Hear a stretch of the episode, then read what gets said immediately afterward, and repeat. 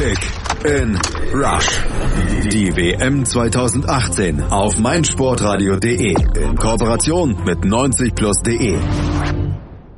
Schiedlich friedlich trennen sich am Ende Australien und Dänemark mit einem 1 zu 1 in Gruppe C, was Dänemark durchaus einen wichtigen Punkt bringt, den Australien aber nicht so richtig von der Stelle hilft. Dänemark hat vier Punkte, die Australier nach ihrer Niederlage gegen Frankreich am ersten Spieltag nur einen. Da muss es dann besser werden am letzten Spieltag. Darüber müssen wir sprechen. Mein Name ist Andreas Thies. Hier bei Kick in Rush, unserem Podcast zu der WM, sprechen wir immer mit den äh, Kollegen von unserem Kooperationspartner 90 Plus. Das ist in diesem Fall Manuel Behlert. Hallo Manuel. Hallo. Die Highlights. Die Highlights sahen eigentlich gleich in der siebten Minute die Führung für die Dänen vor. Es gab eine herausragende Ablage von Nikolai Jörgensen auf Christian Eriksen, der den Ball per Direktannahme ins Tor beförderte und damit bislang wohl eins der schönsten Tore dieser WM schoss. Aber in der 39. Minute konnten die ähm, Australier ausgleichen durch einen umstrittenen Handelfmeter, den dann Jedinak verwandelte zum 1 zu 1. Über die Art und Weise des Elfmeters sprechen wir gleich noch. In der zweiten Halbzeit waren die Australier drauf und dran, das 2 zu 1 zu schießen, doch es blieb am Ende beim Unentschieden, was den Australiern nicht wirklich weiterbringt, die Dänen durchaus zufriedenstellen dürfte. Die Analyse. Ja, Manuel, ähm, die australische Mannschaft hatte im Gegensatz zur knappen Niederlage gegen Frankreich keine Änderung in der Startaufstellung zu verzeichnen. Bertrand Marwijk vertraute den Elf, seinen ersten Elf. Ähm, Age Hareide, der Nationaltrainer der Dänen, musste den verletzten Quist ersetzen. Für ihn kam Lasse Schöne. Waren die Aufstellungen verständlich für dich? Ja, absolut. Ähm, ich fand gerade Lasse Schöne hat in der ersten Halbzeit ein sehr gutes Spiel gemacht, hatte zeitweise eine Passquote von weit über 90 Prozent. Ähm, man hat gemerkt, dass er zusammen mit Eriksen und Delaney im Mittelfeld ein relativ gutes Trio äh, bildet und die Dänen waren auch bis zum Ausgleich für mich die bessere Mannschaft.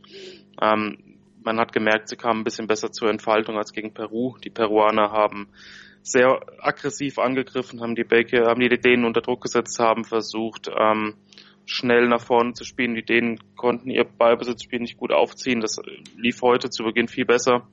Ähm, wie du schon angesprochen hast, das erste Tor ähm, war wunderschön von Eriksen, war aber auch eine sehr gute Bewegung vorher von Jürgensen, der sich da im 16er durchsetzenden Ball gegen seine Laufrichtung ähm, Eriksen in, in den Lauf spielt. Ähm, die Nadelstiche Australiens zu Beginn waren wenig. Ähm, Dänemark hat sehr gut verteidigt, gerade Christensen hat äh, am Anfang auch wieder sehr viele Bälle geklärt. Ähm, Sisto kam zum Abschluss, der in der ersten Halbzeit sehr agil war.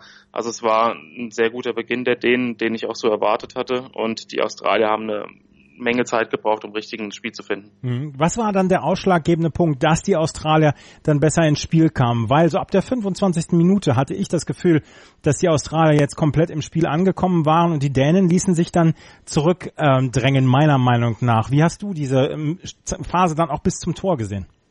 Absolut. Ähm, ich fand, dass Mui und ähm, Jedinak immer besser ins Spiel kamen. Also die haben auch schon gegen Frankreich das Zentrum sehr dicht gemacht und haben viele Zweikämpfe gewonnen, waren laufstark. Ähm, und sie kamen auch da besser ins Spiel. Schöne Eriksen, Delaney war nicht mehr ganz so dominant. Äh, Gerade Eriksen wurde in seinem Aktionsradius eingeschränkt, äh, musste häufig wieder ausweichen, wie das auch schon gegen Peru der Fall war und konnte eben nicht äh, wirklich dominant spielen. Also das Mittelfeld wurde ausgeglichener und das war für mich der Faktor, der ähm, für die Australier dann zum Erfolg geführt hat. Ähm, in der 30. Minute hatten sie schon eine gute Chance, als Lecky ähm, Robbie Cruz freigespielt hat, dem 16er, der dann, äh, dessen Schuss dann geblockt wurde. Ähm, und da war dann die Dominanz der Dänen etwas weg. Die Dänen hatten, haben sich weniger Torchancen herausgespielt, ähm, mussten mehr Lösungen finden. Der Spielaufbau verlief ein bisschen schleppender, die Pässe wurden ähm, ja teilweise auch ungenauer. Ähm, Schöne war immer noch der Mann, der sich die Bälle äh, abgeholt hat zwischen den Innenverteidigern, aber ähm, die ja, Anspielstationen wurden einfach weniger. Ähm, auf den Flügeln konnten sich Sisto immer weniger durchsetzen. Auch Paulsen hatte Probleme, ähm, der auch ein arbeitender Spielertyp ist, aber ja, dem, dem ähm, ja im Offensivbereich heute auch ein bisschen die Effizienz gefehlt hat. Hinzu kam, dass Jürgensen zwar zwei, dreimal den Ball sehr gut abgelegt hat, aber ansonsten auch nicht häufig in Abschlusspositionen kam. Also es war der, das, die, der Zugriff im Mittelfeld der Australier war äh, wurde besser und dadurch wurde auch, wurde auch das Spiel ausgeglichener. Ja, ähm, trügt mich der Eindruck oder waren Matthew Leckie und Robbie Cruz, die beiden Bundesliga-Legionäre, dann auch wirklich so ein bisschen die treibenden Kräfte bei den Australiern, weil viel ging offensiv über die beiden? Genau, nach Ballgewinn wurden beide ähm, gesucht, weil sie einerseits technisch gut sind, mit dem Ball umgehen können, andererseits natürlich auch das notwendige Tempo mitbringen, um die Konterangriffe ähm, nach vorne zu tragen. Also es, man, man merkte schon, dass ähm, die Australier die beiden immer wieder gesucht haben, gerade Mui und Jedinak, die das Mittelfeld verdichtet haben, sind Spieler, die nicht äh, wirklich dann mit nach vorne gehen. Ähm, Mui hat zwar ab und zu mal den Distanzschuss gesucht und sich dann in die Räume begeben, die gefährlich sind, aber Chris, äh, Cruz und Lecky waren schon die Spieler, die das Offensivspiel angetrieben haben, wenn auch mit Licht und Schatten, aber es war auf jeden Fall ähm, so, dass beide auch immer mit Rogic versucht haben zu kombinieren. Ähm, Nabaut im Sturm bisschen unglücklich, weil er auch technisch ein bisschen abfällt, aber hat auch viele Meter gemacht. Ähm, die Australier wie schon gegen Frankreich ähm, mit einem hohen Aufwand, mit einem hohen Laufaufwand und das war dann im Endeffekt auch ähm, dafür verantwortlich, dass sie das Remis geholt haben. Und dann kam ja kurz vor der Halbzeit der Eingriff des Videoschiedsrichters. 39. Minute war es nämlich. Dann bekam Josef Paulsen den Ball an, den, an die Hand. Eigentlich hatte der Schiedsrichter erst auf Weiterspielen ähm, entschieden, aber dann kam die, äh, kam die Nachricht vom Videoschiedsrichter und der Schiedsrichter ging dann Richtung ähm, Monitor, hatte sich die Szene angeguckt und entschied dann sofort auf elf Meter. Ähm, der Videoschiedsrichter ist für Situationen da, die eindeutig sind. Jetzt fand ich diese Situation eher wenig eindeutig. Ich hätte wahrscheinlich aus dem offenen Spiel heraus auch, wie der Schiedsrichter initial, nicht auf Elfmeter entschieden. Wie hast du die Szene gesehen? Ja, genauso ging es mir auch. Ähm, ich habe auch gesehen, dass der Ball ähm, Paulsen an die Hand springt, aber ähm, die Hand war auch weit vom Körper, aber ähm, für mich war das keine klare Fehlentscheidung. Das ist ein Elfmeter, den man eventuell geben kann. Ich hätte ihn nicht gegeben. Ähm, und was auch ein bisschen trügt, ist dann, wenn man sich der Schiedsrichter die Wiederholung ansieht, ähm, die Zeitlupe im verlangsamten Bild ähm, kann das Ganze auch ein bisschen täuschen. Also das, bisher war ich mit dem Einsatz des Videoschiedsrichters sehr zufrieden bei dieser WM, aber das war eine Aktion, wo ich ähm, definitiv der Meinung bin, den Elfmeter hätte man nicht geben müssen, weil keine klare Fehlentscheidung vorlag. Ja, aber insgesamt auch hier wieder eine Situation, wo der Videoschiedsrichter sehr klar angezeigt war, äh, wurde, beziehungsweise dass es eine Situation gibt, die es zu überprüfen gilt. Dann wurde die Situation sehr, sehr schnell dann auch durchgezogen.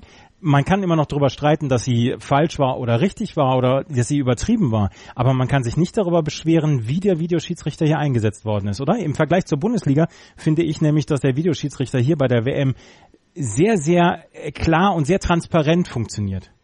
Genau, die Transparenz war für mich auch das, das wichtigste Kriterium, ähm, das verbessert werden muss und das ist hier klar und ersichtlich. Es ist klar, welche Situation überprüft wird. Es wird klar, auf was überprüft wird. Es ist ähm, für die Zuschauer klar, welche Zeitlupen der, der Schiedsrichter äh, zu sehen bekommt und dementsprechend ist das auf jeden Fall alles nachvollziehbarer und das ist die Entwicklung oder der, der, die Richtung, in die die Entwicklung gehen muss. Yusuf Paulsen holte sich damit seine zweite gelbe Karte, wurde vom Schiedsrichter dann auch noch mit gelber Karte bestraft, äh, fällt dann im letzten Gruppenspiel für die Dänen aus. Mil Jedinak hat dann den ähm, Elfmeter verwandelt und damit ging es dann in die Pause. Es stand eins zu eins zur Pause. Zur zweiten Halbzeit wurde erstmal nicht gewechselt, aber die Australier übernahmen dann weiterhin das Spiel. Es fiel zwar kein Tor mehr in der zweiten Halbzeit, aber die äh, Australier haben sich immer wieder ähm, gute Chancen herausgespielt, wie ich fand. Wie hast du die zweite Halbzeit dann gesehen, aus Sicht dann auch der Australier? Absolut. Ähm, zu Beginn der zweiten Halbzeit fand ich das Spiel ein bisschen zerfahrener. Ähm, beide wussten noch nicht so richtig, ob sie jetzt schon ins Risiko gehen sollen. Ähm, es war, waren viele Zweikämpfe im Mittelfeld. Es gab wenige Torraumszenen. Ähm, Pausen hatte mal eine gute Idee, als er Jürgensen eingesetzt hat, der damit eine Hackenablage Sisto mitgenommen hat. Ähm, aber so in den ersten 15 bis 20 Minuten ähm, war relativ wenig los in der zweiten Halbzeit. Bezeichnet war auch, dass ein Konter, den die Australier gespielt haben über Rogic, ähm, der dann auf Lecky gespielt hat, den Ball sehr unsauber mitnimmt, äh, was eine vertane Chance war. Also es definierte sich viel über Laufarbeit, viele Zweikämpfe im Mittelfeld und da behielten die Australier ähm, dann schon die, die, die Oberhand. Ähm, es war für mich auch klar ersichtlich, dass Schöne noch mehr zugestellt wurde, dass, dass Eriksen noch weniger in die gefährlichen Räume kam. Und das hat dann dem ähm, dänischen Offensivspiel ein bisschen die Luft rausgenommen. Australien wurde dann hinten heraus immer mutiger und so ab der 71. Minute, als Asani äh, Mui in Szene gesetzt hat, der dann knapp drüber geschossen hat, da begann dann nochmal eine Druckphase der Australier, die dann am Ende vielleicht sogar noch den Siegtor hätten machen können. Ja, ähm, die, die Dänen hatten ja schon in der ersten, ähm, im ersten Spiel gegen Peru dann durchaus ihre Schwer Schwierigkeiten. Auch hier haben sie sich so ein bisschen nach einer halben Stunde die Butter vom Brot nehmen lassen. Warum kam von den Dänen so ab der 50. Minute, sage ich jetzt mal, so fast gar nichts mehr? Natürlich gab es zwischendurch nochmal die Chance von Sisto, aber insgesamt war das doch zu wenig. Warum aus deiner Sicht kam von den Dänen einfach zu wenig? Einerseits wahrscheinlich, weil sie auch gewusst haben, dass die Australier mehr nach vorne machen und die Dänen mit dem Sieg im Rücken kein großes Risiko eingehen wollten. Sie wussten auch, dass sie im ersten Spiel gegen Peru ähm, plötzlich in der zweiten Halbzeit aus dem Nichts nochmal eine Torchance hatten. Also sie sind wahrscheinlich auch davon ausgegangen, ähm, dass sie nochmal die ein oder andere Standardsituation bekommen. Gerade Eriksen hat in der ersten Halbzeit einige gefährliche Freistöße äh, hereingetreten, aber selbst die Situation gab es nicht mehr, weil Sisto sich häufig festgedribbelt hat. Ähm, das Nachrücken nicht gut funktioniert hat. Also es war so, dass ein richtiger Knick im Spiel der Dänen war seit dem Gegentor. Ähm, ich fand auch, dass das Australien immer selbstbewusster wurde, dass die Dänen teilweise frustriert waren, wie wenig nach vorne ging, dass äh, die Anspielstationen gefehlt haben. Ähm, der Druck auf die dänischen Verteidiger wurde größer. Christensen, der teilweise eine hundertprozentige Passquote hatte, ähm, wurde dann auch ein bisschen mehr unter Druck gesetzt, hatte nicht mehr so viele offene Anspielstationen. Also es war so eine Mischung aus Frustration der Dänen und den äh, immer wieder stärkere werdenden Australiern, die da eine Rolle gespielt haben. Also die Dänen haben den Spatz auf der Hand, äh, in der Hand genommen, anstatt der Taube auf dem Dach vielleicht nochmal aufs 2 zu 1 zu gehen. Genau, ähm, ich denke, dass das 2 zu 1 für Dänemark definitiv unverdient gewesen wäre am Ende. Ähm, Rogic hatte noch eine gute Chance, die Schmeichel sicher pariert hat. Ähm, Asani hat noch, der, der sehr belebend war, der 19-jährige Australier hat noch aus spitzem Winkel ähm, aufs Tor geschossen, hat Schmeichel geprüft, Lecky per Aufsetzer. Ähm, die Dänen hatten in der Schlussphase nur noch eine Konterchance durch Sisto, den Ball an einem langen Eck vorbeigeschossen hat. Ähm, das wäre so eine Situation gewesen, wenn damit ein bisschen mehr ähm, Überzeugung und mit ein bisschen mehr Dynamik äh, nach vorne umgeschalten worden wäre, hätten die denen sicherlich nochmal eine bessere Chance gehabt, ähm, versuchen können, das, den Konter am Ende nochmal richtig gut auszuspielen. Ähm, ja, ihnen reichte dann offensichtlich das 1 zu 1. Ähm, aber Dänemark muss natürlich auch im Hinterkopf behalten, dass sie am letzten Spiel gegen Frankreich spielen. Mhm. Wer war für euch der Spieler des Spiels hier äh, in diesem Match?